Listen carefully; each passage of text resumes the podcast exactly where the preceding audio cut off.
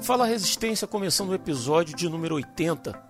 E hoje eu recebo meus amigos Chico Gabriel e Edivaldo Nascimento para a gente bater um papo sobre a superstição velada que está entranhada na igreja evangélica brasileira e que muitas vezes nós nem nos damos conta. Qual é a razão de tantos cristãos terem práticas místicas no dia a dia, se apegando inclusive a amuletos ungidos para conseguirem expressar sua fé? Falta de conhecimento bíblico, má fé de líderes gananciosos ou existe aí um background muito mais profundo da cultura secular na qual nós vivemos? Isso e muito mais nesse episódio.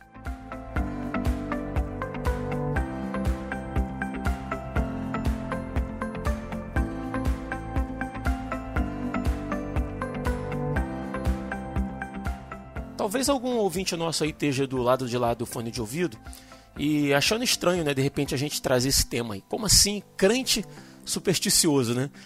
Na verdade não deveria ter, né? É. Mas antes da gente gravar esse, esse episódio, eu fiz uma pergunta lá no Instagram e também na confraria. E a pergunta era a seguinte: qual a superstição mais esquisita que você já viu no meio cristão? Eu não expliquei muito, simplesmente joguei a pergunta e as respostas que eu recebi foram assim bem interessantes. Eu vou ler algumas delas aqui para vocês e se vocês quiserem comentar aí, vocês podem ficar à vontade. Ó, vamos lá.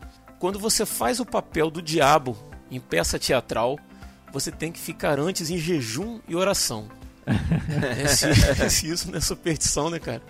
Eu não sei o que, que é. Vamos lá. Venda de feijão abençoado para curar Covid-19. Deixar a Bíblia aberta no Salmo 91 para trazer bênçãos para sua casa pedir para o irmão mais cheio de óleo para orar por você.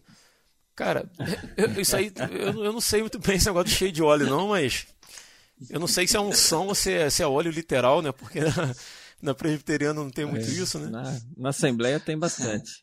É porque assim, ó, só para dar uma. É, então, o que, o que seria o irmão cheio de óleo, então? Não, é assim, tem sempre aquele irmão que é o da oração, uhum. né? Ou é o pregador da noite, que é aquele pregador, vamos pensar na linha mais pentecostal, né? Uhum. Aí, se por exemplo, no final do culto, os, alguns irmãos querem oração, então faz fila lá na frente né? Às vezes. Ah, sim. Uhum. E, então aí fica sempre o pastor, fica alguns presbíteros ali para orar pelas pessoas, né? Uhum. E aquele irmão que é o da oração, sempre tá, a fila dele é maior.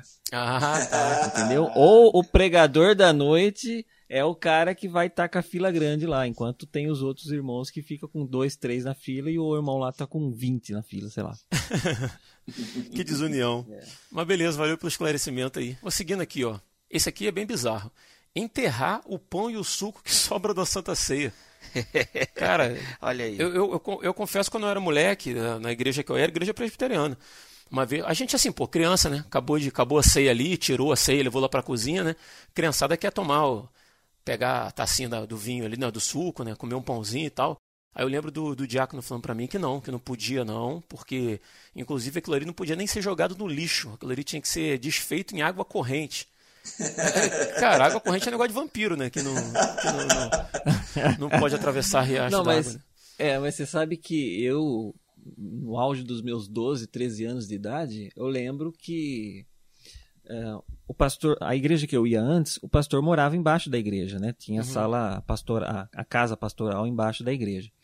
E um dia acabou o culto de Santa Ceia e eu lembro que tinha sobrado algumas. Algum, pão, né? Tinha sobrado pão, uhum. tinha sobrado alguns cálices de vinho. E o, e o diácono levou lá para o pastor. Aí eu lembro que o pastor pegou né, os pães assim e colocou tudo dentro de um saquinho. E, aí eu, e a gente estava preparando ali para tomar chá, na verdade, né? Na, na, na, casa do pastor. Eu sempre ficava lá para tomar chá com o pastor depois, ficar conversando, né? É, falando da, da, Bíblia ou falando de qualquer coisa, sei lá. Praticamente um cristão inglês, né? Isso, exatamente. Então acabava o culto, eu ficava lá para tomar chá. Aí eu sei que eu achei que ele fosse pegar aqueles pães e colocar ali, né, na rodinha do chá. Uhum. Não, ele pegou, juntou tudo. Eu, eu até perguntei, falei, e esses pães aí?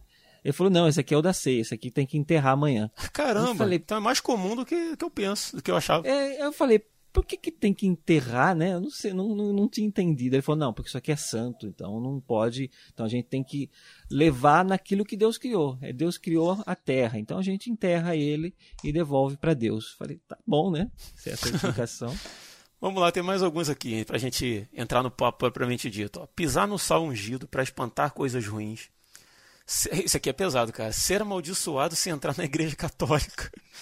cara, coitado dos católicos. Rapaz, não faz negócio desse, né, cara? Eita, eu, eu, eu seria tão amaldiçoado, porque eu sou fotógrafo de casamento, né? Então... É verdade. Você teria que abrir mão dessa profissão, né, Chico? Exatamente. Exatamente. Ou é Deus ou é minha profissão. Aqui, vocês lembram daquelas caixinhas de promessa que tinham versículos bíblicos, né? Uhum. Acho que hoje não sei se isso é muito comum, mas antigamente, uhum. para quem não conhece, a caixinha de promessa era uma caixinha que tinha um monte de versículos de promessas e você tirava uma por dia para ler, né? E ver o que Deus queria falar contigo. Algumas pessoas tinham esse costume. Diga-se de passagem que são só as melhores. É, é, só coisa boa. É. Só coisa boa. Talvez, talvez. Porque uma pessoa, uma, uma ouvinte mandou assim, ó. Suspeita de pecado na própria vida se pegasse versículo pesado na caixinha de promessa. É. Olha aí, cara. Então, de repente, alguma versão aí que tinha uns versículos de, de lapada, né? Assim, é, super místico isso, né? É. Ó, não poder usar tambores na igreja porque eles são usados em religiões afro. Né? Então, o menino da percussão que vai aprender um violão se quiser participar do grupo de louvor. Né? Mas você sabe que essa versão de não usar. Eu, ó, vamos dar um detalhe que eu já fui da igreja Deus é Amor, tá? Uhum. Então, bem roots, assim. Aí, a explicação que dava, porque, não sei, acho que até hoje não tem bateria lá, né? Instrumento de percussão, nada. Uh, a explicação que davam é porque que quando Lúcifer foi criado é, foi feito também os tambores e, e tal, tal, tal, ah. sabe? É uma coisa assim, tá, né? Mostra na Bíblia lá, né? Na, criação, na parte lá do, do, do rei de Tiro, né? Uhum. Que usam para ilustrar sobre a queda de Satanás e tudo. Uh, aí fala que foi criado, tinha os tambores, tinha instrumento de percussão e tal. Então fala assim, quando foi criado Satanás, foi criado também os tambores, ou seja, os tambores foram criados para Satanás. Por isso também que o carnaval é de Satanás. Ah, tá explicado, então, é. Chico. Tá explicado. Isso aí já. Só rindo, cara. Eu só estou contextualizando, estou dizendo que é a explicação oficial a, de até Deus. porque parece que assim, quando você fala assim, né, é, alguém poderia pensar assim, ah, não, mas isso é muito absurdo. Aí você fala assim, aí parece que é mais absurdo do que, do que quando não tinha explicação, né? mas vamos é. seguindo, ó. É pecado usar brinco de argolas. Se tiver relações sexuais com mulher ímpia, recebe todos os demônios dela. Essa aqui é bacana. Não apertar a mão de não crente para não pegar doenças espirituais. Olha aí. Oh. É, nunca vi isso na minha vida, cara, mas provavelmente existe. Hoje em dia, até de crente também, né? Você tem que passar um álcool em gel depois. É verdade, mas não é doença espiritual. é. Participar dos sacramentos da igreja confere a você uma espécie de verniz anti-problemas. Se participar de sacramentos, não tem problema na vida. Né? E se tiver problema na vida participando dos sacramentos, é porque está em pecado. É. É, outra aqui, essa aqui talvez, Chico, seja mais de, de, de igrejas pentecostais, talvez você pode me dizer também. Só poder pregar usando paletó. Ah, opa, já fui barrado.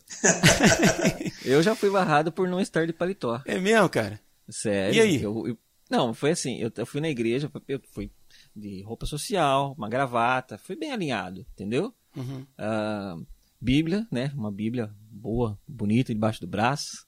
Só que aí eu cheguei no culto, aí o, o, o presbítero que estava dirigindo o culto da noite chegou para mim e falou: irmão, aqui a gente não pode pregar se não estiver com paletó. E eu percebi que o irmão não veio com, com, com, com paletó. Uhum. Aí eu falei, ah, irmão, eu não, desculpa, né? Eu realmente não sabia, não, né? não, foi, não me informaram, então eu vim, como o dia tá mais calor, né? Então eu vim mais à vontade. Aí ele falou: Não, tem problema, irmão. Vem aqui no fundinho, aqui na salinha, que a gente vai resolver. Aí eu fui lá, tinha um guarda-roupa. Olha aí. Tá? Com vários paletós ali, né? Atrás. E aí ele pegou um, mostarda que tinha ali e me deu, que era o único que me servia. e aí. tipo David Basílio. Exatamente. E, é, é, é, Por que chorar? Ficou lindão, ficou lindão, hein? Por que chorar? Tu vais vencer. Já aprendeu? Cante comigo. Porque tu vais. Porque yeah, tu vais.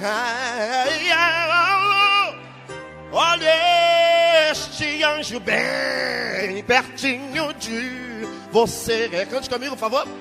Meados dos anos 90, por aí, então estava é, bem na moda, inclusive. Que beleza. Mas, é, mas não é uma questão de superstição, é, é, meio que uma tradição da igreja, vamos dizer assim, né? É, eu, eu é uma regra daquela igreja que eu estava. Não sei, né, se não me deram uma explicação espiritual para isso. Só falou que era uma regra da igreja.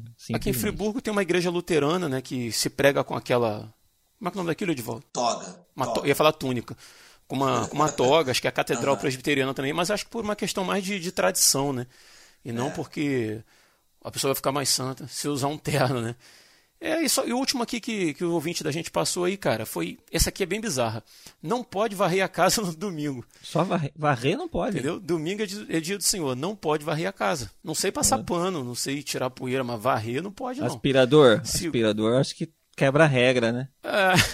ah, mas hoje tem aqueles robozinhos, né? O, os robôs de, de, aspirador, né? Então, pronto. É, faz, serviço. faz o serviço, né?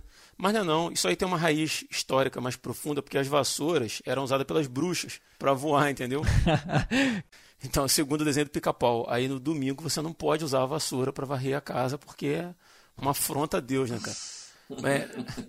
Da onde será que essa pessoa que mandou essa, essa, isso daí? Será que é de, sei lá, Salem? Alguma coisa assim? Pode ser, né? Pode ser. Mas queria, queria agradecer aí aos ouvintes que, que participaram aí, mandando suas suas impressões aí a respeito da, da superstição. E vamos entrar no papo aí propriamente dito, cara. A gente leva meio que na, na brincadeira aí, né? Mas para a gente começar aí, por que, na opinião de vocês, esse apego a, a superstições que carregam uma aura de santidade, né? Mas que é, acho que a maioria delas, né, dessas que a gente citou pelo menos, não tem nenhum respaldo bíblico. Né? Por que, que vocês acreditam que, que muitos cristãos são assim, cara? Pois bem, é, eu acredito assim, o cristão protestante ele tem uma, o Augusto Nicodemos ele dizia uma coisa interessante num dos livros dele, diz, né, que nós temos uma alma católica, né? Então eu acredito que muita de, muitas dessas superstições vêm do catolicismo popular brasileiro. Mesmo as pessoas nesse processo de conversão para o protestantismo, a igreja evangélica, sendo evangélico, eles, de uma certa forma, carregaram um pouco dessa, dessa carga histórica do catolicismo popular brasileiro. É, no tempo que nós vivemos hoje, o que eu entendo é que nós estamos caminhando por um, por um, um sincretismo, né? Já, já há algum tempo, né, na verdade. Mas está chegando um ápice aí de um sincretismo religioso de fato, né? É, como a gente vive num tempo que as pessoas estão de, em busca de algo que transcende a realidade, né? se você for observar os discursos, os grandes discursos da, da humanidade, todos caíram por terra. Marxismo, né? O feminismo e outros discursos aí, é, como o próprio racionalismo, que se dizia que quanto mais você tivesse conhecimento, fosse adquirindo conhecimento, você ia é, se afastar da ideia de Deus, ou como Freud disse num texto antigo dele lá, Futuro de uma Ilusão, dizendo que é o ópio da sociedade, a, a religião, Deus, né? enfim, entorpece, deixa a pessoa embriagada, né? vamos dizer assim. É uma forma de utopia, de, é como se fosse é, entorpecer mesmo, né? como se fosse uma bebida, um, ou algum outro tipo de entorpecente. Uhum. Mas o que a gente tem visto é o contrário. Como esses discursos é, não responderam os anseios humanos da sua origem, dos seus problemas, das suas mazelas. Que são as grandes questões, né? São as grandes questões, né? Que, e, e assim, você percebe que há uma busca pelo transcendente. Então as pessoas estão buscando algo que transcende a realidade humana. Né? Transcende essa realidade física, né? estão em busca da, da metafísica. E aí você percebe que, que as pessoas estão bebendo de tudo, são turistas espirituais, né? Então eles vão, pegam um pouquinho lá do Seixonoye, pegam um pouquinho lá da Umbanda, do, do Candomblé, da, da Igreja Evangélica, do catolicismo. Nós tivemos aí um grande crescimento também dentro do catolicismo do movimento carismático, que traz um pouco dessas misturas também aí no caso evangélico, neopentecostalismo, né? enfim. E como o brasileiro de fato é muito místico, eu acho que isso também é a herança histórica da colonização brasileira, e, da, e das primeiras religiões aqui no Brasil, religião afro, né? Vindo com os, com os negros, escravos, aí você tem o catolicismo jesuíta, né? Você tem o, o protestantismo que vem um pouco depois. Então a gente percebe que isso é uma herança antiga já, que vai passando de geração em geração, vai tomando formas diferentes, roupagens diferentes, como no caso da igreja evangélica, né? Então, uma roupagem evangélica e algo que já é muito antigo, que é essas práticas supersticiosas. Ah, então, o povo está em busca, as pessoas estão em busca. Por isso que eu digo que nós, cristãos, o nosso papel é mostrar a direção certa, porque eles estão em busca. As pessoas estão com sede. Inclusive, a Europa, por exemplo, que é um país que se dizia, a Europa, né? um continente né? europeu, e os países da Europa, que se diziam evoluídos porque eles pensavam assim: ah, nós já não acreditamos em Deus como um Deus criador, a existência de Deus, nós já somos pessoas evoluídas, está acima da nossa realidade.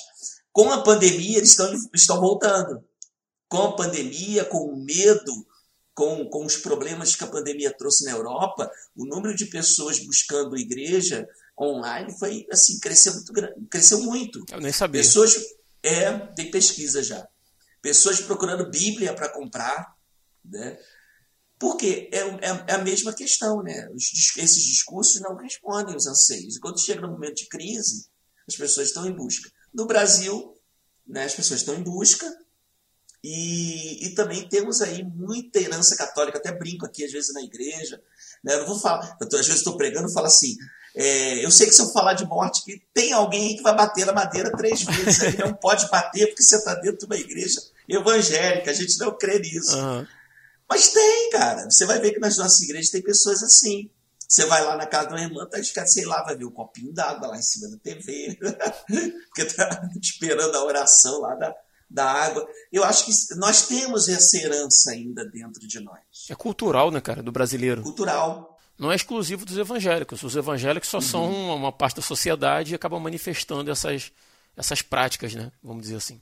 Mas, assim, uma dúvida minha é que a gente observa que algumas igrejas meio que, vamos dizer assim, é, colocaram na sua própria liturgia de culto algumas coisas que são mesmo superstições assim eu falo bem do uso de amuletos de, de itens materiais até para estimular a fé da pessoa interessante essa expressão né estimular a fé então que, que se for pensar é um contrassenso né do que é a descrição do que a gente entende de fé né? Fé é, é o firme fundamento das coisas que se esperam e a certeza das coisas que não se veem.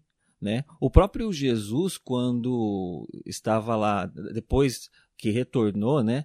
É, que depois que ele ressuscitou, uh, ele disse para os seus discípulos né, que, que bem-aventurado é aqueles que não viram e creram né? Aquele momento que, que, que Tomé, né, quis olhar, ter certeza que era Jesus e Jesus falou, olha, vocês me viram, andaram comigo, estão vendo, mas tem aqueles que vão andar, é, que vão crer sem mesmo ter visto, né? Então a gente tem, a gente já sabe que a nossa, a fé, ela é uma coisa que ela não não, não precisa, vamos dizer assim, não precisaria de um estímulo, mas não precisaria de um estímulo físico, material. Uhum. Mas a gente sabe que isso, de uma certa forma, funciona né? As pessoas se sentem, eu não sei se eu, a gente está realmente falando de fé ou de confiança ou eu não sei se a estou sabendo diferenciar coisa direito. Fé é uma coisa, ter certeza é outra coisa, né? Ter uma ou esperança ou uma certeza de alguma coisa. Por exemplo, eu tenho certeza que talvez eu vá conseguir um trabalho amanhã, um exemplo. Não que eu esteja desempregado, só estou dando um exemplo. Uh, mas eu tenho fé, por exemplo, da cura de alguém que está totalmente fora da minha mão. É, essa questão da cura de uma pessoa. Eu não tenho como ir lá fazer alguma coisa para essa pessoa ser curada, além de orar e pedir a Deus, sei lá, deixar nas mãos dos médicos e tal. Uh, agora, o emprego eu tenho como entregar currículo, correr atrás de alguma coisa, fazer alguma coisa para ir. Uh, então, existe essa diferença entre fé e esperança, vamos dizer assim. Né? Tinha um outro termo que eu já vi ser utilizado que acho que diferenciava muito mais facilmente, uhum. mas eu não vou lembrar agora. E mas assim, esse tipo de coisa, essa, essas coisas materiais, vamos pensar um sal grosso, uma rosa ungida, um é, vou colocar até um óleo ungido aqui, embora a gente tenha é, indícios bíblicos dele, lógico, mas vou colocar como coisas materiais, né? Ou mesmo, ah, traga a sua roupa para receber, ah, para receber oração, ou como já foi citado, o copo d'água em cima da TV, que agora não dá mais para pôr em cima da TV porque a TV é fina, né? É não dá mais para colocar. Mas assim, uh, são coisas materiais. Eu, eu, eu preciso daquilo. Né? Eu, eu, eu olho aquilo e parece que aquilo é, se torna um amuleto mesmo, né? A coisa vira uma coisa mágica, vira santa, vira tem poderes sobrenaturais a partir daquele momento que recebe uma oração. É, a minha, a, só para tentar resumir, eu falei muito, acho que eu não sei se eu falei tudo que eu precisava para entender. Mas existe uma diferença na fé que essas coisas materiais provocam da fé verdadeira, que é aquela mesma fé que a gente entende que é uma fé que ela não depende de coisas visíveis para ela existir? É, cara, eu penso que é uma questão de. Minha opinião, tá? Quem discordar, fica à vontade, mas de, de. Em se tratando de um cristão, de maturidade, cara. De maturidade espiritual. Porque. Momento nenhum a gente vê quando a gente vê os evangelhos e vê Jesus, a gente vê mandando ele é, qualquer das situações ali, cara, e usar alguma coisa para te remeter a, a, a, focar na sua fé ou em Deus, ou alguma coisa nesse sentido, né? As coisas acontecem naturalmente. A Bíblia diz que o justo vive, não, o justo vive pela fé, talvez não se encaixe nisso, porque a pessoa vai dizer que ela está manifestando a fé dela naqueles objetos, mas é, como nós vivemos em um país é, majoritariamente místico, né, de, de, muita religião, de muito misticismo, né, o Edivaldo falou isso em um, em um outro episódio do Resistência, eu acredito que essas pessoas ainda, ainda não, não amadureceram na fé. Né, e eu não vou dizer assim que, que, aquela, que aquela muleta né, de fé que ela carrega ali vai ter um, vai prestar um serviço a ela, no, no, no amadurecimento dela e tal. Não posso dizer isso porque a Bíblia não diz isso. Jesus não diz isso, a gente não aprende isso, né? Mas eu acredito que, que, que pessoas fazem isso até com, com boa intenção, mas por falta de, de, de conhecimento, por falta de leitura bíblica e tal, e, e, e pensam que agindo dessa forma a, a fé delas vai ser talvez ampliada ou alguma coisa nesse sentido. Porque por que, que alguém bota um copo de água ao lado da televisão, né, Chico? Não mais em cima da televisão. Por que, que alguém bota um copo d'água ali? Porque está esperando uma, uma unção especial de quem está orando lá na televisão para que ao beber aquela água ela vai ser abençoada. Né? Por que, que alguém ah, compra uma rosa ungida para levar para sua casa? É pensando em ter a sua casa abençoada. Né? E, e Deus, cara, no, no momento nenhum, ele ah, colocou no nosso na sua palavra, na verdade, é, esses penduricalhos para que a fé fosse manifestada ou que a oração fosse atendida, né? Então, assim, eu não, sinceramente eu não consigo ver uma, uma relação de causa e efeito, né? E acho que é mais danoso do que, do que ajuda, na verdade. Você acha que, por exemplo, é, sobretudo algumas igrejas neopentecostais, elas se aproveitam desse próprio misticismo brasileiro? Ah, sim. Para até mesmo para ganhar assim, vamos dizer assim, membros, adeptos, que seja o termo. É, contribuinte. E os contribuintes, né? Talvez seja mais bem colocado.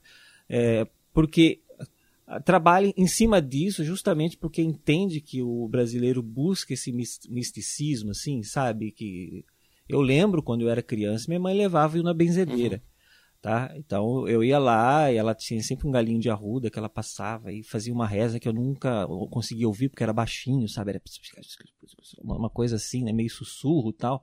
E era, eu lembro de uma coisa muito interessante que acontecia, que ela pegava, colocava um copo d'água, é, um copo cheio de água em cima da minha cabeça e de repente, no meio da reza dela, aquele copo d'água começava a soltar bolinhas assim, sabe? Fervilhar e tal. É, é, tipo, era uma manifestação estranha que eu não sei explicar até hoje. Mas enfim, uh, cês, com tudo isso, com todo esse misticismo que o brasileiro já tem nato, assim, já nasce com isso. Ou seja, minha mãe, quando eu era criança, já me levava na benzedeira, uhum.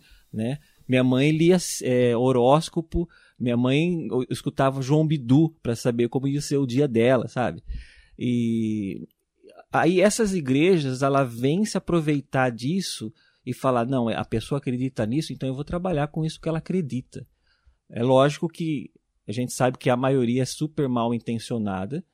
Não sei se é maioria, mas grande parte é muito mal intencionado. E outras talvez seja por falta de conhecimento mesmo.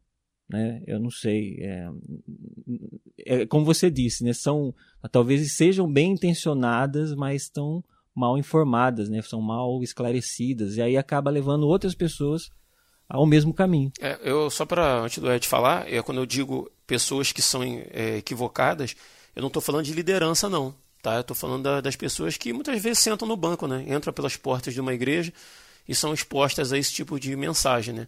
A liderança, eu acredito aí que a esmagadora maioria é sim de, de má fé, cara.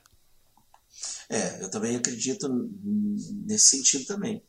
É, eu tive uma professora né, de, de fenômeno religioso no após que eu fiz, em ciência da religião, e, e ela passou é, dentro de uma dessas igrejas neopentecostais dois anos fazendo pesquisa de campo. Então ela precisou, assim, esconder gravador, era a época do gravador ainda, o MP3 estava chegando, né? É, dissertação de mestrado, né? E, e aí ela ficava lá e tal né, no meio do povo, e ela, e ela começou a relatar né, conosco, né, comentou conosco como é, que, como é que foi a experiência. Ela disse: Olha, eu vi muita gente com muita fé ali, né, usando essa expressão, gente ali no meio do povo e tal, mas a manipulação era muito forte. Tanto é, era na época do, do Vale Transporte ainda, isso foi em BH, numa dessas grandes igrejas neopentecostais em BH. E ela disse que ela ia só com vale transporte no bolso porque ela tinha medo, cara. E uma pessoa instruída, né? Ela tinha medo de, de levar dinheiro e acabar dando. E no final ela dizia assim, caramba, ainda saía com a consciência pesada porque eu não entreguei nada. Tamanha manipulação financeira. Então, é, assim, é, e, e, utiliza uhum. muito essas, essas questões aí de, de, de amuleto justamente porque é, é, uma das maiores aí, ela pegou o catolicismo, catolicismo popular brasileiro, mais o, as religiões afro, juntou, fez uma salada ali e colocou uma roupagem evangélica. Né? É, tinha um, um até uma, uma, época aí disseram que um, um, motorista de um desses pastores aí é, ele levava o cara para fazer despacho na floresta da Tijuca. né? Então, assim, uhum. é, realmente a, se aproveitam da boa fé das pessoas, né? mas eles têm uma, um trabalho muito forte psicológico em cima da pessoa. Né? Essas igrejas, o, o líder não faz teologia, ele, ele, estuda marketing, ele estuda outro tipo de, de, de, de, de conhecimento, não é um conhecimento teológico, bíblico, exegético, nada disso. Então já é direcionado para esse tipo de, de oportunismo, né? de, de, de ter. É, não, eles não têm hall de membros, né? igual as igrejas mais tradicionais, né? as igrejas mais históricas, melhor dizendo. Então ele, eles utilizam e começam lá com, com, com objeto, né? enfim, as campanhas que todos nós já conhecemos. Então, de fato, há má fé. Agora, voltando um pouquinho naquilo que eu estava falando lá no início, é, tem um autor muito conhecido que ele tem um livro famoso que é chamado Teatro, Templo e Mercado. É o Leonildo Silveira Campos. Inclusive, é bacana lembrar dele porque ele foi, ele esteve na banca de um pastor que foi pastor nosso, o Jackson, né? O Jackson estava fazendo mestrado em, em ciência da religião e, e o estudo dele era muito bacana porque ele estava estudando uma igreja que a igreja, antes de ser igreja, ela foi um centro de umbanda. E o pastor uhum. era filho da, da mãe de santo, que se converteu e tal, e ele se converteu, acho que a mãe já tinha falecido. Então ele começou a fazer uma pesquisa de campo nessa igreja. E ele percebeu que na, a, que se você pegasse as fotos, né, ou as pessoas que frequentaram aquele centro de Umbanda no passado, ele percebeu que a disposição dos objetos no templo eram muito semelhantes à época. E até uma árvore que o pessoal fazia alguns trabalhos, ela, ela ainda tinha aquela árvore lá. Né? E ele começou a pesquisar isso, pesquisar, e começou a fazer entrevista. E acabou dando um rolo, rapaz, porque esse, esse é uma denominação conhecida, é, mas é, no Rio nem tanto, alguns lugares tem, mas em São Paulo tem bastante. Né? Em Campinas, principalmente. Ela, acho que a sede dela é em Campinas. Aí esse professor, rapaz, estava na banca. Ele ligou para o pastor, porque ele conhecia a denominação, ligou para o pastor para saber, deu um rolo danado, quase que o, que o, o pastor Jacques não consegue defender a dissertação por conta disso. Né? Uhum. Porque o, o, pastor começou a negar. Mas ele falou que viu muitos elementos do culto afro sendo utilizado na igreja. É, uhum. e, e, e, no caso de, aí falando dos, dos, frequentadores de algumas igrejas neopentecostais. Mas aí, antes de você entrar nisso aí, mas você acha que por, é, por causa da cultura dele, que era assim, se converteu, mas não, não por, por. não foi consciente, talvez? Eu acho que no caso dele, não. Acho que no caso dele não foi consciente. Uhum. Foi inconsciente, foi cultural. Mas é bacana que você vê como é. que, que, a gente carrega essas cargas culturais. É, né? é, é, é, é, Ainda mais se foi na infância, né? Porque a infância. E, e você percebe que muitas vezes as pessoas que, que vieram da, da Umbanda do Candomblé, muitas delas se convertem em igrejas pentecostais. Uhum né? É, Sim. de uma certa forma, alguma, alguma semelhança em algum, algum tipo de rito. É, tá aí o Chico que fervia água com a cabeça, né? Que não, não deixa a gente mentir. né? Eu acredito que seja justamente porque não, não que seja igual, mas tem algumas coisas que se assemelham na, na, na questão cultica, litúrgica da, da, da, igreja, da comunidade ali. E no caso do neopentecostalismo, isso é muito mais evidente porque as pessoas, de fato, não, muitas pessoas não, não se converteram. Houve uma migração mesmo, até porque houve um tempo aqui, eu não sei se ainda está nesse tempo, eu acho que já passou um pouquinho, que ser evangélico virou moda. Então, algumas pessoas migraram. Não sei se você lembra que uma dessas igrejas neopentecostais tinha a, uma época tinha as mães, não, como é que era? As mesas de consulta. Não, não sei se vocês lembram disso, era. Como é que era o nome? Ex, ex era ex, ex-mãe de encosto, ex-pais de encosto, que tinha umas mesas que eles colocavam para consulta espiritual. Uhum. Né? Ou seja, eram pais de santo, mães de santo, ou pessoas que foram tiveram alguma, alguma, alguma participação litúrgica muito forte na liturgia desses uhum. cultos afros, que eles é, para aproveitar essas é pessoas. É mais ou menos a, o cara que, por exemplo, tocava rock, vamos dizer assim, no mundo, tinha uma banda de rock, né, de heavy metal, ele se converte, uhum. só que aí a igreja fala, não, então vamos fazer ele cantar rock para Jesus agora, né?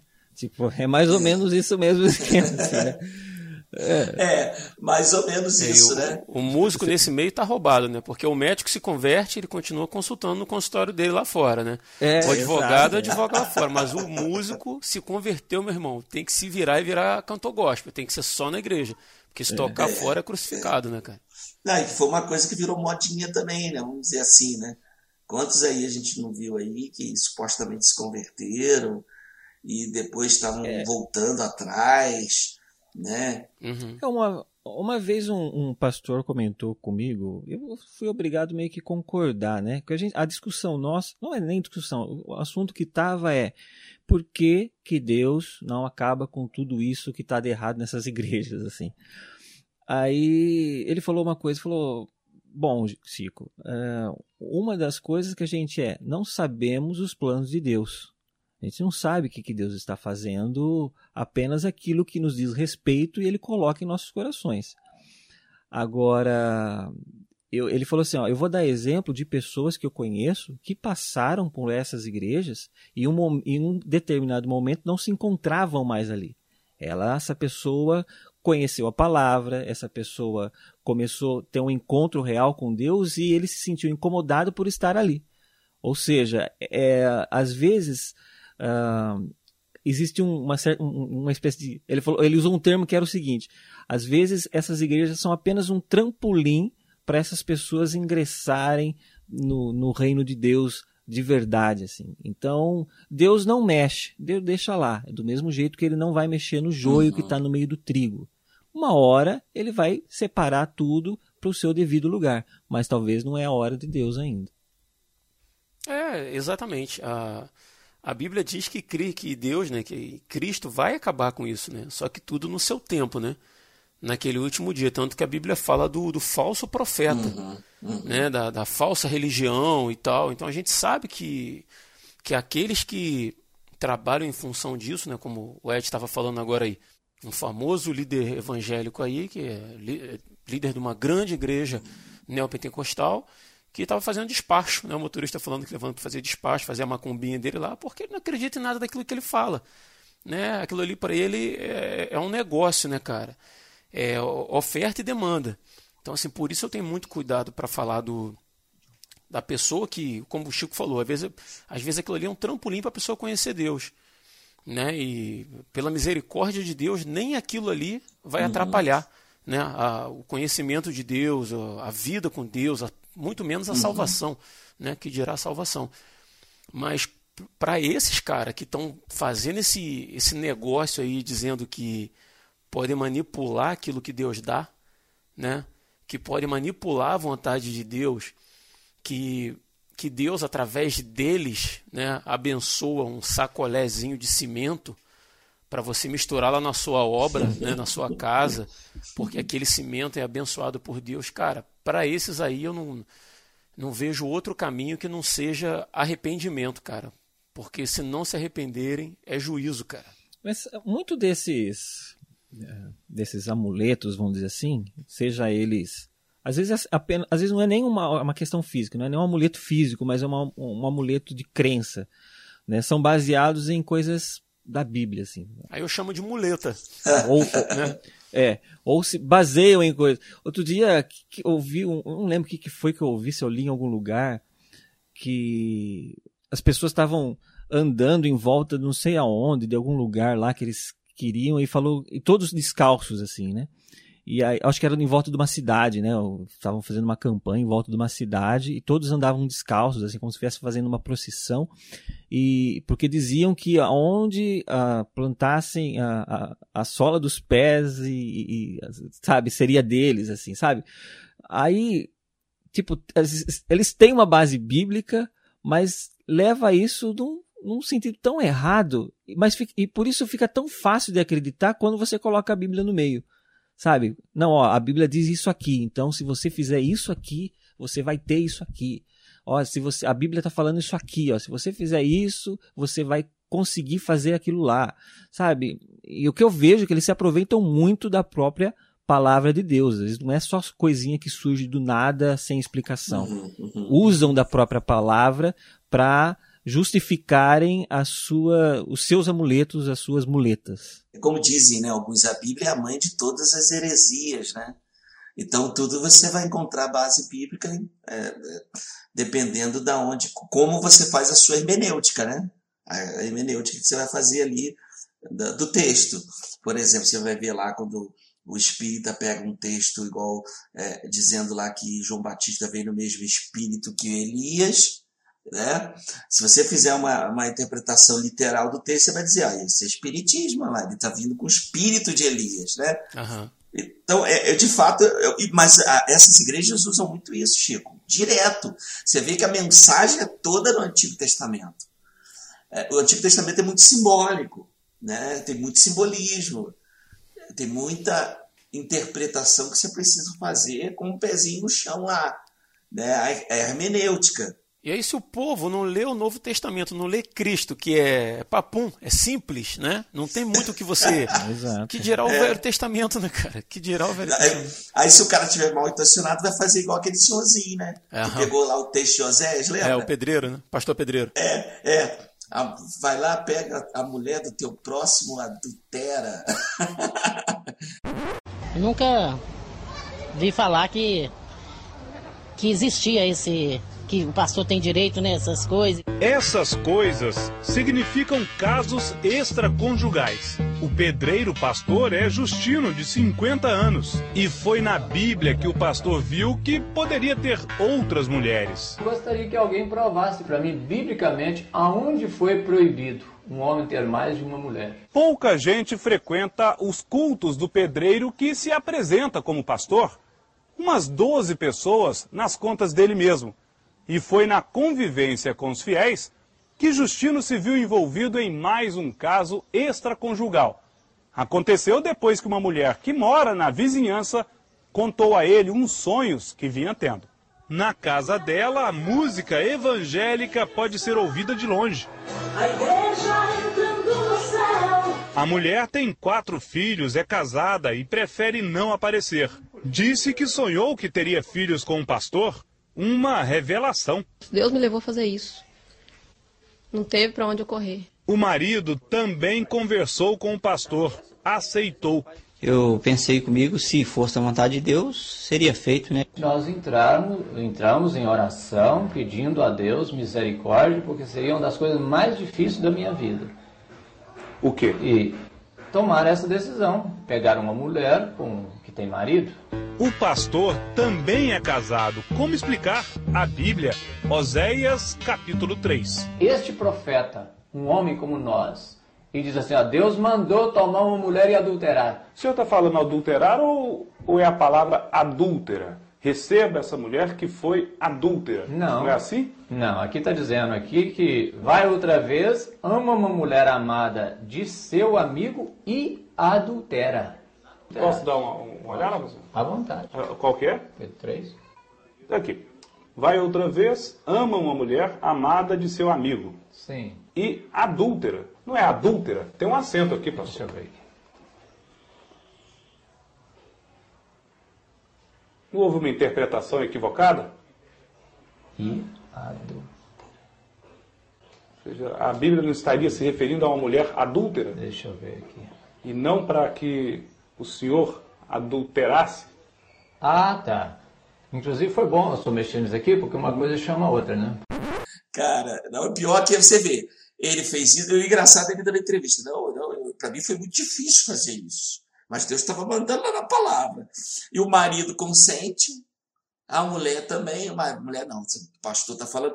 Mas, é, mas é essa questão mística também do pastor. É interessante, porque é, é igual quando as pessoas ficam pedindo para o pastor orar. Né?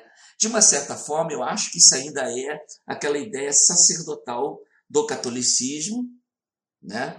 e também do próprio sacerdote no Antigo Testamento. Nós, por exemplo, pelo menos de linha reformada, acreditamos que hoje nós não temos o, o sacer, a figura do sacerdote.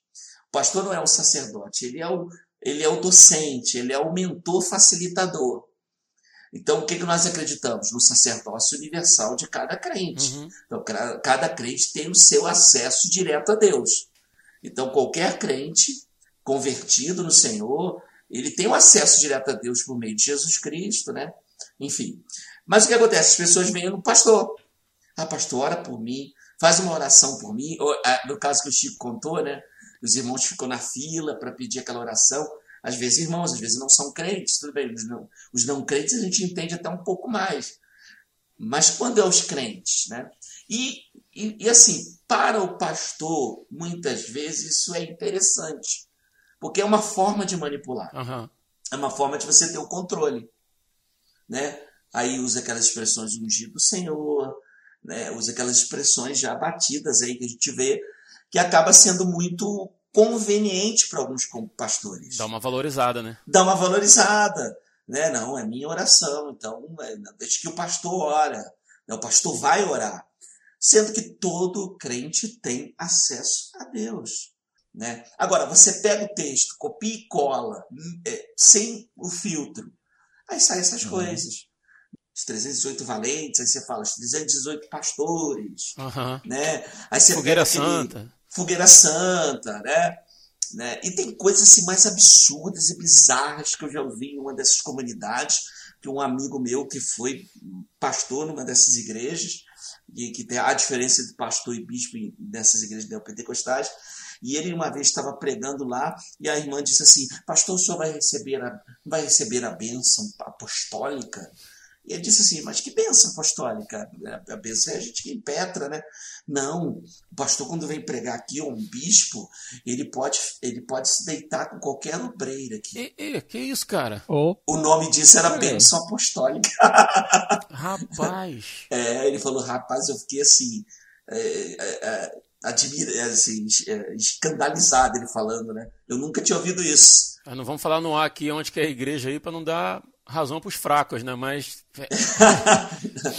é, não, não dá margem para obreiros mal intencionados. Né? Mas aí ele, ele, ele disse que os bispos que iam nessas comuni algumas comunidades que pregavam tinha esse negócio, né? De, de ter, de poder ficar com uma obreira, enfim, para você ver assim como é que entra essa questão é, também da, da, da, do poder uhum. Carismático do líder, né? O carisma. É, existe né? essa grande, vou dizer assim, ilusão mesmo, né? Da, do poder, né? De, de da pessoa que está lá em cima ele ser mais poderosa do que a pessoa que está lá embaixo. É, isso é, no mundo é muito mais evidente, mas a gente vê isso com muita facilidade dentro da igreja. Então, um, um, vou dar um exemplo meu, assim. Eu lembro uma vez que eu entrei numa. Eu, logo que eu vim para a igreja, meus 11 anos, 12 eu tinha, e eu estava numa igreja, aí tinha, os músicos estavam tocando ali, eu já tinha um certo interesse em, em música e tal. Aí eu sentei, só que era uma igreja bem pequena, então os músicos sentavam bem do lado do, do seria o altar ali, né? O púlpito. E tinha três cadeiras que ficavam atrás do púlpito, que era para o pastor, e dois presbíteros que eram daquela igreja. Ah, só que aí, como eu estava ouvindo os músicos, eu sentei em uma dessas cadeiras que ficava em cima do púlpito. Por quê? Veio uma irmã lá do fundo e falou: pelo amor de Deus, não senta aí, Chico. Não senta. Francisco, ela não falou, né? Não senta aí, Francisco, porque aí. Não tinha intimidade, né? é, porque aí é lugar do presbítero, é aí é lugar de pastor. Não pode, você não pode sentar aí, você é uma criança. Eu falei, nossa, eu não sabia, desculpa. Eu, eu saí todo com medo assim, falei, puxa vida. Uhum. E assim, é, é, essa ideia de tipo, de a pessoa, não, essa pessoa é ungida, essa pessoa, sabe, essa pessoa é super poderosa, então eu vou pedir para ela fazer oração para mim. Vou pedir para ela ungir essa peça de roupa, sei lá, para passar essa unção que ela tem, sabe? Aí usa até aquela aquela parte, né, que a mulher usou de tocar na orla dos vestidos de Jesus, né? E ela foi curada, tá? Então tem, tem, tem, tem tudo uma explicação, sabe? É, tudo tem uma explicação bíblica. Como que você falou, né? Usar, usar o copia e cola, você pode justificar qualquer heresia, cara. Eu falo porque eu, eu é. faço parte, vamos dizer assim, eu, eu, de alguns grupos de ufologia no Facebook. E, cara, e a Bíblia é citada lá muitas vezes, cara. Muitas vezes.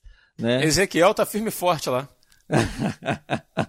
Nossa, a parte de Ezequiel eles conhecem melhor que muitos crentes, cara. Sabe que, tipo, naquele viés ufólogo, né? De, de tipo, olha, tá vendo como que a pessoa, como o, o crente, ou sei lá, como a pessoa que lê a Bíblia não consegue ver que isso aqui são extraterrestres, olha só, e tal, tal, tal. É bem nessa parte, assim. Então, ou seja, o viés de cada pessoa pode transformar aquilo que ela está lendo naquilo que ela acredita. E já era. Aham. Uhum. Eu vi, eu, pegando a fala do Ed aí, ele falando sobre é, que para alguns pastores, alguns líderes, né, é muito cômodo a questão de de ser a liderança que faz, que acontece, que fala diretamente com Deus, né? o papel ali do, do sacerdote e tal.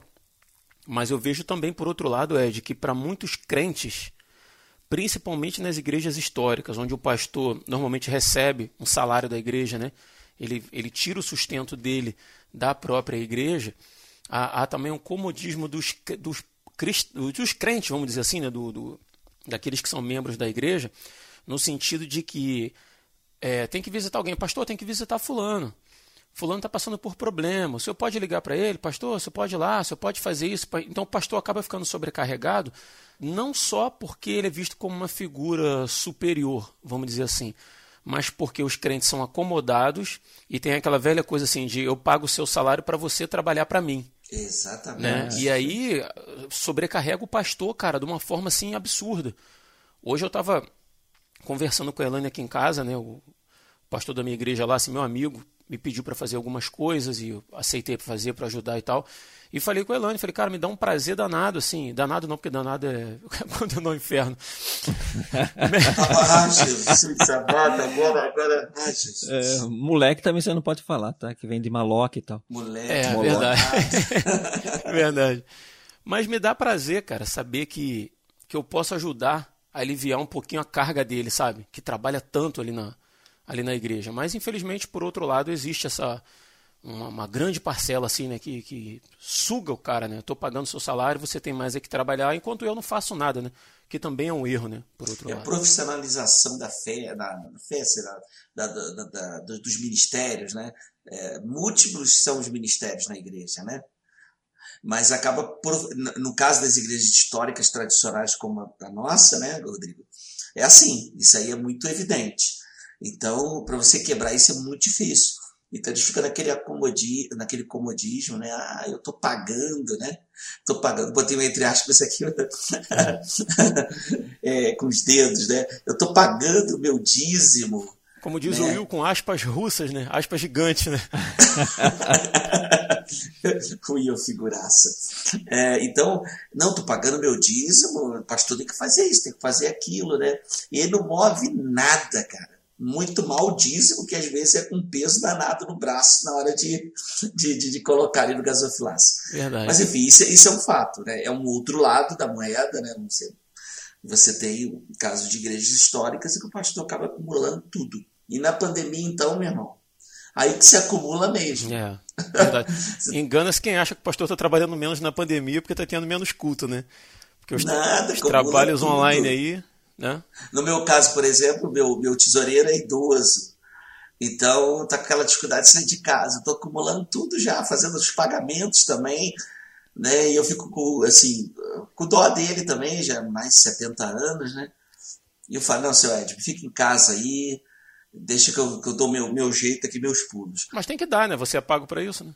É, é. claro, né? Recebo para isso. Mas você percebe bem que a missão ela fica capenga nas nossas igrejas históricas.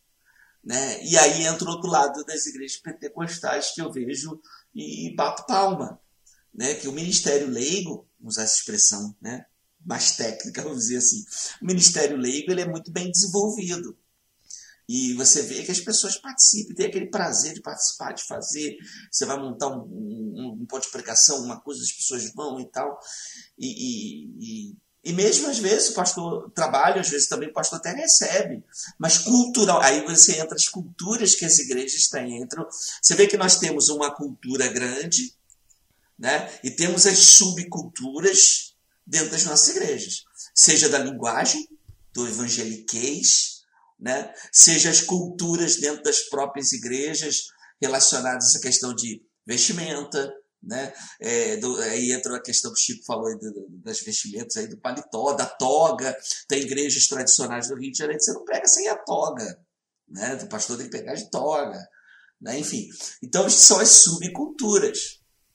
E no meiozinho dessas subculturas aí, lá no miolo, tem também as superstições também. Né? Então, é, é, é nós temos uma subcultura dentro de uma cultura maior e também nos prejudica até na própria missão. Né? A gente gravou um programa sobre subcultura evangélica, foi o RP11, lá em 2015. Se você estiver ouvindo a gente tiver interesse, o link está aí na descrição. Eu ia falar sobre essa questão do que a gente pode entender como amuleto e como, o que a gente pode entender como aquilo que faz parte da própria liturgia da, da, da igreja. Uhum. É, talvez a pessoa mais esclarecida isso seja mais fácil, tá? Mas vamos pensar qual é a diferenciação que eu dou, por exemplo, do pão que eu que eu peço uma oração, sei lá, que eu coloco ali do lado para orar, ou do copo d'água, ou sei lá, de qualquer coisa, do, do pão da ceia e do vinho da ceia, por exemplo. Que existe uma carga espiritual muito grande em cima daquilo, além da. da... Eu, eu não sei se só na igreja, eu estou falando pela igreja pentecostal, porque é o meu meio, Uh, porque eu já vi, por exemplo, o pastor falando que não, se você pode, você pode ter vindo doente para a igreja, se você tomar a Santa Ceia, se você comer o vinho, você, se você beber do vinho, você comer do pão, você pode ficar curado na hora, né? E tal. Eu, eu, é tipo assim, eu não, eu não desclassifico essa possibilidade, tá? Porque eu acredito que isso faz parte da fé de cada um, mas não é uma, não é uma obrigação de Deus fazer isso naquele momento por causa do vinho e por causa do pão, tá? É do mesmo, eu, eu cito sempre o exemplo da sarça ardente de Moisés, que foi só com Moisés que ele fez isso, ele não fez com mais ninguém, né? De repente alguém tomou uma ceia e ela foi curada, ela realmente estava mal e através da sua fé e aquele era o momento de Deus para agir na vida daquela pessoa e agiu e, e amém. Só que eu acho que às vezes as pessoas fazem é, teologia em cima de, das próprias experiências pessoais. Uhum. Né? Isso eu acho que às vezes é muito perigoso porque isso acaba gerando uma, um outro tipo de superstição, que é a superstição em cima dos próprios mandamentos de Deus. Então, o que eu acho que acontece muito em outras igrejas, que é, algumas coisas que foram utilizadas no Velho Testamento era para aqueles momentos, foram úteis naquele momento, só que é naquele momento. Não, Deus não tem obrigação nenhuma de que se eu repetir aquele ritual, ele vai agir com o mesmo resultado comigo, né? É isso que às vezes as pessoas não estão entendendo.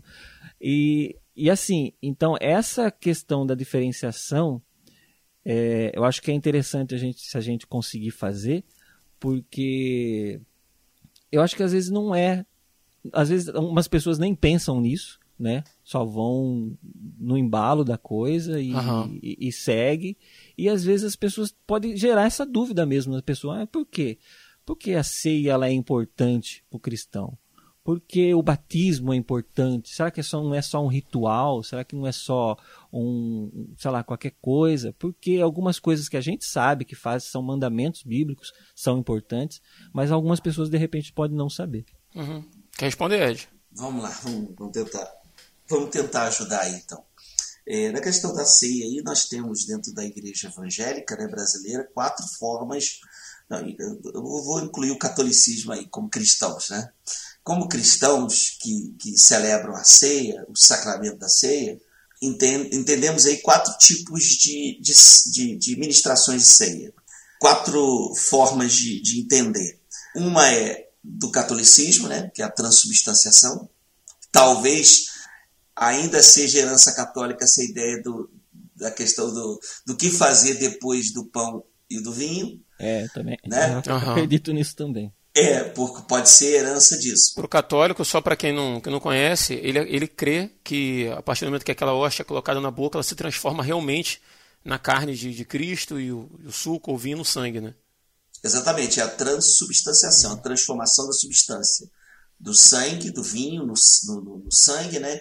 E do corpo, é, do, do, pão no corpo de Cristo. Aí você tem a consubstanciação, né? Que, que foi também, eu não sei se, se eu tenho alguma, eu não me lembro se tem alguma igreja agora de cabeça evangélica que crê dessa forma ainda, mas foi uma discussão teológica da ceia já no passado que é Cristo está nos elementos. Ele não, não se transforma, mas está ali. Uhum. Como se ele estivesse contido na, no vinho, e estivesse no, contido ali no pão, mas não se transforma. Tem um memorial, né, que é apenas um memorial, e tem a presença espiritual de Jesus, né, é, que se crê que no momento que você participa, por ser um meio de graça, de ser um sinal visível de uma graça invisível, de ser um alimento espiritual também, e ali você entende que Jesus se faz presente espiritualmente naquele momento, né? Então, na questão do pão, após aí o Chico falou lá no início, foi a pergunta, né? Foi uma participação do ouvinte, né?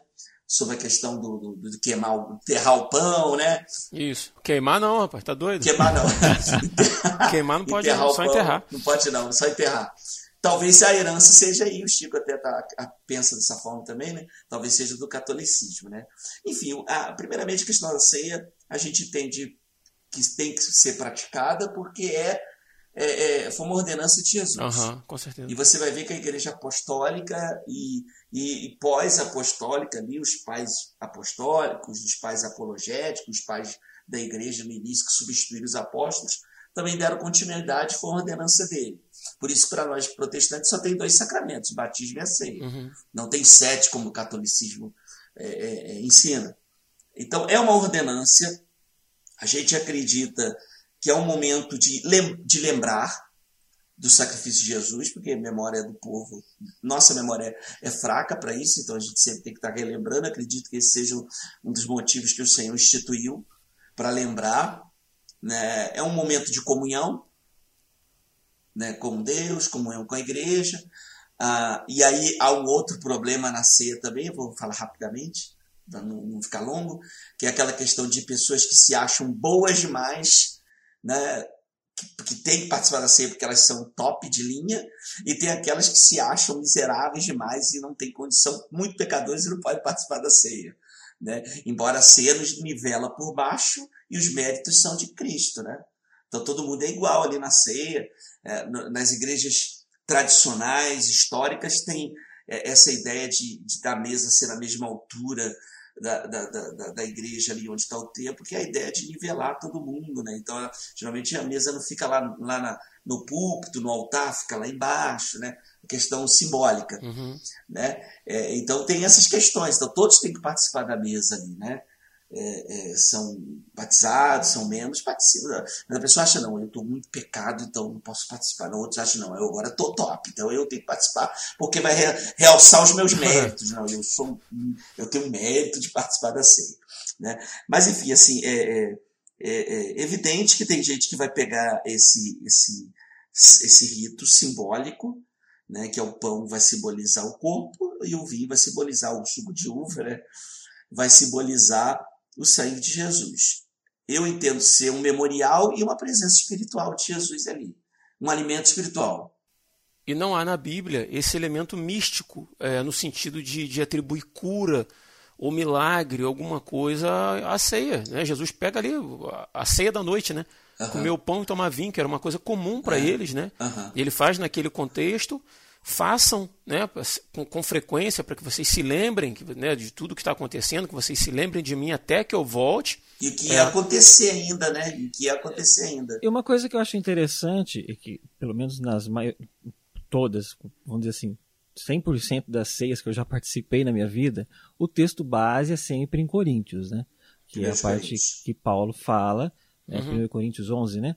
11, 23, e, né? Isso, da, da ceia e tal. Então, isso eles tomam por base para indicar toda essa questão, do, ou do, de você que está em pecado, você não participar. Examine depois o homem a si mesmo, né? É, uhum. Isso, uhum. é, porque uns tomam para a própria uhum. condenação, né? E esperar um pelos outros, né? Hoje em dia, por exemplo, inclusive, a gente todo mundo pega o pão, isso na minha igreja, todo mundo pega o pão, aí todo mundo depois de pegar, e o pastor fala, vamos participar do, do corpo uhum. de Cristo tal. E, e, isso é uma regra que começou agora, que, ah, sei lá, coisa de dois anos atrás já não era assim. Você pegava, já comia e tal.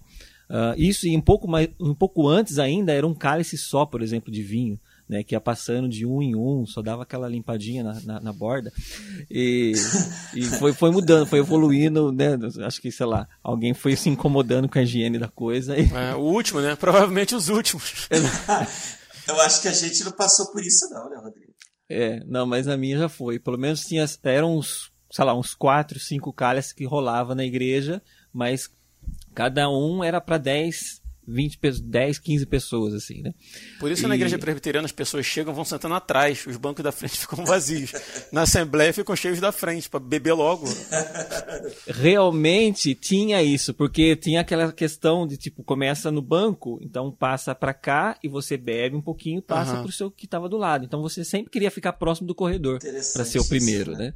Mas, enfim, não é errado você tomar por base é, o, o, a parte de Coríntios, onde Paulo dá sobre as instruções ali da ceia, porque era uma necessidade daquela igreja e realmente ele tinha que instruir aquela igreja em algumas questões que eles estavam errando, né?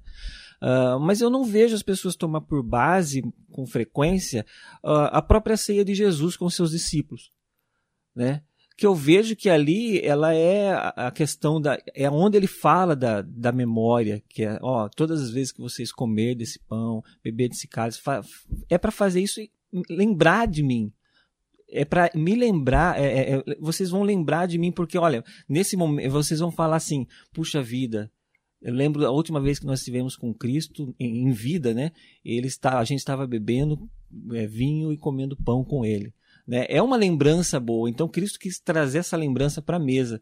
E eu acho que as pessoas estão meio que tirando essa questão da, da recordação para trazer essa, essa coisa mais mística para a ceia e ela perde, de uma certa forma, a funcionalidade que seria aquela que Cristo indicou, que é de recordar uhum, a ceia. Concordo. De recordar, recordar a morte de Cristo. Assim como, por exemplo, o povo de Israel celebrava a Páscoa para relembrar sua saída do Egito, né? E lá tinha itens simbólicos, né? Que representavam determinadas coisas, sei lá, as ervas amargas, algumas coisas específicas que iam lembrar daquela situação do, da saída do Egito ou da vida deles lá no Egito.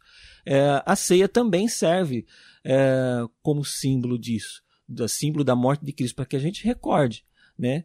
E não simplesmente para que eu obtenha através da ceia resultados é, diários, né, de, sei lá, de físicos ou espirituais e tal, né? E a questão do, do pecado, eu já eu, muita gente da minha igreja às vezes não participa porque ah, sei lá, eu briguei com fulano e então eu não vou participar da ceia. Né? Eu falei, mas isso não é oportunidade de você pedir Tava perdão. pensando né? isso agora. Uma boa oportunidade para corrigir então, e é, participar, né? Exatamente. Isso, quando diz que é, é que se está em pecado não participe, é para que você se concede disso, para que você traga isso para sua memória e você fala, puxa vida, uh, eu devo, né? Eu tenho que lembrar da morte de Cristo, que ele morreu por mim, que sou uhum. pecador, tá? Mesmo eu devendo, ele fez isso por mim. Então, por que eu não posso perdoar aquele também? Né? Uh, então, eu acho que tudo isso tem um, um, um, um é, é um processo que a ceia traz para a gente, que a gente às vezes fica apenas com a consequência e não pensa em qual é o motivo real de, disso, né? Por exemplo, por que, que eu não posso participar em pecado? Porque eu tenho que estar em comunhão com meu irmão. E eu não estou disposto a estar em comunhão com meu irmão. Eu prefiro ficar sem tomar ceia, né? É, então, às vezes, eu acho que isso é, um, é meio danoso para a vida do próprio cristão. E aí ele acha que o mês que vem ele vai estar tá apto porque já passou um mês, então aquele pecado já se diluiu, sei lá. Certo irmão foi convidado para pregar em uma igreja, mas quando lá chegou, ouviu logo uma peleja. O pastor dizia a ele: Você não prega aqui, em tão pouco nesse púlpito você poderá subir ao pastor o que está acontecendo. Qual é o meu pecado, Senhor, tem que me dizer. O pastor disse a ele: Não se trata de pecado, você é um homem santo da qualidade de Jó. O único motivo de você não pregar é tão somente porque você está sem paletó. Depois de uma conversa, chegaram para a gente já caminhar para o final desse episódio, eu queria fazer uma pergunta para vocês, sempre pensando no, no, nosso ouvinte. Imagina que quem está do lado de lá do fone de ouvido, de repente, ouvindo esse papo nosso aí, identificou né, que, que existe algum nível de misticismo na sua vida, embora seja um cristão. E, cara, a gente falou de muitas coisas, de muitos aspectos de de formas como igrejas diferentes conduzem essas questões e o ouvinte pode ficar meio confuso. Eu queria que vocês deixassem para ele aí, na opinião de vocês, qual seria um bom primeiro passo para começar a deixar esse misticismo. É, embora foi comentado aí que a Bíblia é a mãe de todas as heresias aí, e se encontra base bíblica para muita coisa, acho que o primeiro passo é olhar de forma coerente o que a Bíblia fala sobre esse, é, sobre aquilo que você pensa, é, que você está fazendo, que você percebe que pode ser um misticismo ou pode ser um rito que não tem uma base bíblica, uma evidência bíblica que aquilo ali é bíblico. Então, a Bíblia seria o nosso primeiro ponto, né? O nosso norte olhar para a Bíblia e ver se aquilo que você está fazendo tem respaldo na própria Escritura. E se você encontrar algum texto que de alguma forma é, é, traga algum um tipo de, de luz para o que você está fazendo, você tem que realmente ver se aquele texto aí, o que o Chico falou, né? É a questão do contexto, você vê a questão da teofania lá de Moisés. Teofania, você vê que as teofanias de Deus, que é essa manifestação sobrenatural de Deus nos textos bíblicos, elas são é, exclusivas, né? são únicas, elas não se repetem, não são iguais, porque era para o seu tempo histórico e tinha que acontecer daquela forma. Deus, assim, ele na Bíblia, ele foi se revelando gradualmente. Ele foi se deixando conhecer. Quando você lê a Bíblia de forma cronológica, você vai perceber que Deus vai se permitindo ser conhecido. Então, a, a, as próprias legislações de, de, de, Israel, do povo, vai mudando conforme o tempo. Antes era o quê? A alma que pecar, essa morrerá. Né? E, e aí vai evoluindo, porque eles vão conhecendo a Deus melhor. E isso vai se culminar em Jesus que ele vai dizer assim: ó, eu não vim abolir a lei, mas cumpri-la. Mas ele faz uma releitura, ou melhor, uma interpretação correta da lei, que a lei já era mal interpretada. Então, é, é, é olhar nos ensinos, principalmente do Novo Testamento, porque muitos desses misticismos, é, gospel, se eu posso chamar assim, eles vêm do Antigo Testamento, sem um filtro, sem uma verdadeira interpretação, uma interpretação correta ou honesta do, do, do texto. E filtrar pelo Novo Testamento também. Você vai ver que tem coisas que estão lá no Antigo Testamento que estão só lá. Elas não vão se repetir no Novo Testamento. O Novo Testamento não vai tratar dessas questões. E até porque os ritos do Antigo Testamento eram sombras do que viriam. Então, circuncisão, aí você tem os holocaustos, as ofertas, aquelas festas todas elas eram sombras, como vai dizer Hebreus, do que viria. E Jesus Cristo veio. E aquilo ficou para trás. Né? Só que a gente acaba, muitas pessoas estão voltando aos velhos rudimentos, ou por inocência, por falta de conhecimento mesmo, ou por é, má fé, né? por manipulação. Então vai pegar lá o texto do Antigo Testamento, vai utilizar aquelas figuras todas, né? Aí você vai ver um monte de comunidade usando muito eh, figuras que são específicas do judaísmo, pano de saco, né? É, talvez a minorar, embora não tenha tanto problema assim, é, trazer aquelas ligações ao judaísmo, né? seja ele o tardio, seja o judaísmo antigo. O Bispo Macedo está usando o kippah agora, né? Então. Aquele, né? aquele chapéuzinho, né? É, o, o kippah, né? Usa o kippah, ele usa um monte de, de, de de, de, ele tem o templo de Salomão, né? Que na verdade é o templo de Herodes, mas chama é, de Salomão, verdade. né? Ele tem o templo de Salomão. Pior que o Kippah é o templo de Salomão. é. Então você vê, retorna ao judaísmo, aquilo que era sombra do que já veio, que é Jesus, né?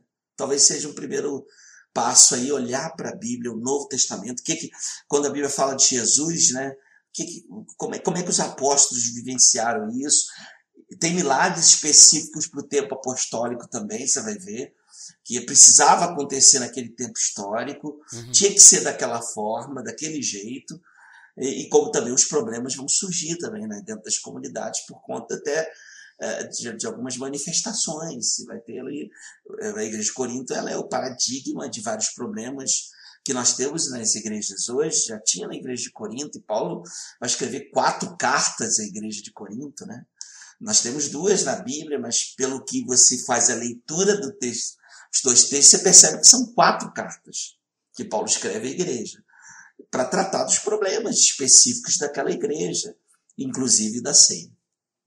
Bacana, cara. E você, Chico? O que você diria aí para quem está ouvindo a gente e, de certa forma, identificou esse, essas práticas místicas dentro de si aí na sua vida? Bom, eu não tenho muito a acrescentar aí no que já foi dito, né? Porque até porque acho que o podcast foi bem isso, assim. Se for sintetizar bastante, eu quero só trazer um versículo de Romanos, tá? Romanos 5, 3, é, onde que ele fala, e não somente isso, mas também nos gloriemos nas tribulações, sabendo que a tribulação produz a paciência, e a paciência a experiência, a experiência a esperança, e a esperança não traz confusão, porquanto o amor de Deus está derramado em nossos corações pelo Espírito Santo que nos foi dado. Tá? E o que eu quero trazer com esse versículo é exatamente o conhecer da palavra, ele traz a gente muita coisa que a gente nem imagina. É, não é à toa que o, o próprio é, Davi falou assim: Guardei a tua palavra no meu coração para não pecar contra ti. E quando a gente diz em conhecer a palavra, a gente diz em conhecer toda a palavra. Se a gente ficar apenas se pautando em, em versículos pequenos, em apenas coisas que a gente tiraria da caixinha de promessas, realmente a gente vai ser levado a muita heresia, vai ser levado a muitas coisas que nos distanciam realmente de Deus, nos distanciam da fé verdadeira de Deus, que a gente sabe que não depende de nada físico, não depende de nada é, palpável para que ela cresça, tá? Então a gente tem que saber exatamente isso. A gente tem que entender que essa experiência que a gente vai tendo ao longo do caminho numa vida com Deus é o que vai cada vez aumentando a nossa fé. Eu posso dizer que eu creio mais em Deus hoje do que eu criei amanhã, porque eu vivi mais coisas com Deus hoje do que eu vivi ontem. E isso vai e a minha fé amanhã ela vai ser aumentada muito mais, porque eu vou viver outras experiências com Deus, coisas que eu nem imagino que possam acontecer, e isso independente de qualquer coisa, independente que eu tenha um, uma rosa na minha mão ou que eu tenha eu esteja andando sobre sal, sabe? Não, é, a, a, o atuar de Deus na minha vida não depende de coisas que eu posso fazer, mas depende da misericórdia dele na minha vida. Então, tudo o que ele disse que iria fazer por mim, ele já fez. Ele disse que ia mandar o seu filho e levar os meus pecados, e isso ele já fez. Eu era considerado um pecador antes, sou considerado hoje um pecador, mas eu sou hoje perdoado. Então eu tenho que saber exatamente isso, que eu posso me achegar a Deus a qualquer momento. Eu não preciso de atalhos, eu não preciso de amuletos, eu não preciso de subterfúgios para que Deus me ouça ou para que Deus me atenda mais rápido. Eu tenho apenas que saber que Cristo falou: olha, se eu tiver algum, alguma dor, se eu tiver algum, algum lamento, vou lá, eu dobro meu joelho na minha cama, ali no, no pé da minha cama e falo com Deus. Eu sei que Ele vai me ouvir, Ele já está me ouvindo a todo momento. Então, ele vai me responder de acordo com a sua própria vontade. É isso que a gente tem que entender. Evitar de querer manipular a vontade de Deus e saber que a vontade dele para com a gente, ela é a melhor possível. Muito bom, Chico, muito bom. Amém. É, cara, eu fico pensando aqui que desde 2014, né, a gente faz o Resistência Podcast e a gente traz tantos temas assim, tantas questões uh, ah, para responder aqui no ar, cara, que seriam facilmente evitadas se o povo cristão lesse a Bíblia, né? se dedicasse a, a estudar a Bíblia, entender a Bíblia.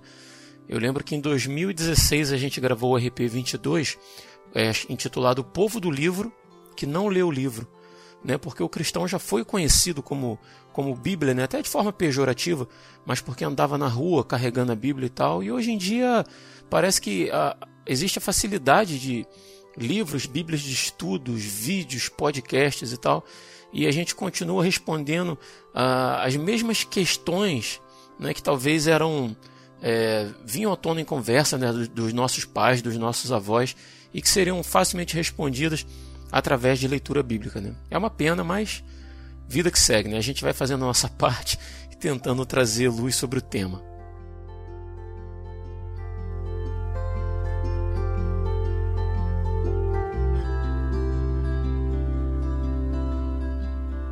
E no mais é isso, a gente vai chegando ao final de mais um episódio do Resistência Podcast. Queria agradecer muito ao Chico e ao Ed que toparam participar. O Will estaria com a gente hoje aí, mas teve um problema, vai ficar para a próxima. Fez falta, mas não vai faltar oportunidade se Deus quiser. E queria pedir a você que ouviu a gente aí, gostou do programa, nos ajude compartilhando, encaminha para os seus amigos, encaminha o Resistência aí nos seus grupos de WhatsApp e você vai ajudar a gente a alcançar mais pessoas. Uh, siga também nosso Instagram, arroba Resistência Podcast, né? Lá você vai ficar por dentro dos nossos lançamentos, sorteios e etc. Se você quiser falar com a gente, nós temos o nosso e-mail resistenciapodcast, arroba resistenciapodcast.com, onde você pode enviar para a gente suas impressões, você pode uh, dar sugestões de tema, tá bom? Agora, se você quiser falar com a gente de uma forma mais próxima, você pode entrar na confraria do WhatsApp, onde a gente reúne ouvinte e participante do RP vai ser legal trocar uma ideia contigo lá. O link para participar de tudo que eu falei aqui está na descrição desse episódio. E se você quiser contribuir também com a manutenção do Resistência Podcast, nós temos uma chave Pix, que é pix@resistenciapodcast.com. Tá bom? Através disso aí você pode ajudar a gente. Toda oferta que a gente receber é revertida para manutenção desse podcast. E no mais é isso. Muito obrigado a você que ficou até o final com a gente. E a gente vai ficando por aqui até o próximo dia 20. Eu sou Rodrigo Oliveira. Eu sou Chico Gabriel. Eu sou Edivaldo Nascimento. E se você está ouvindo isso, você é a Resistência.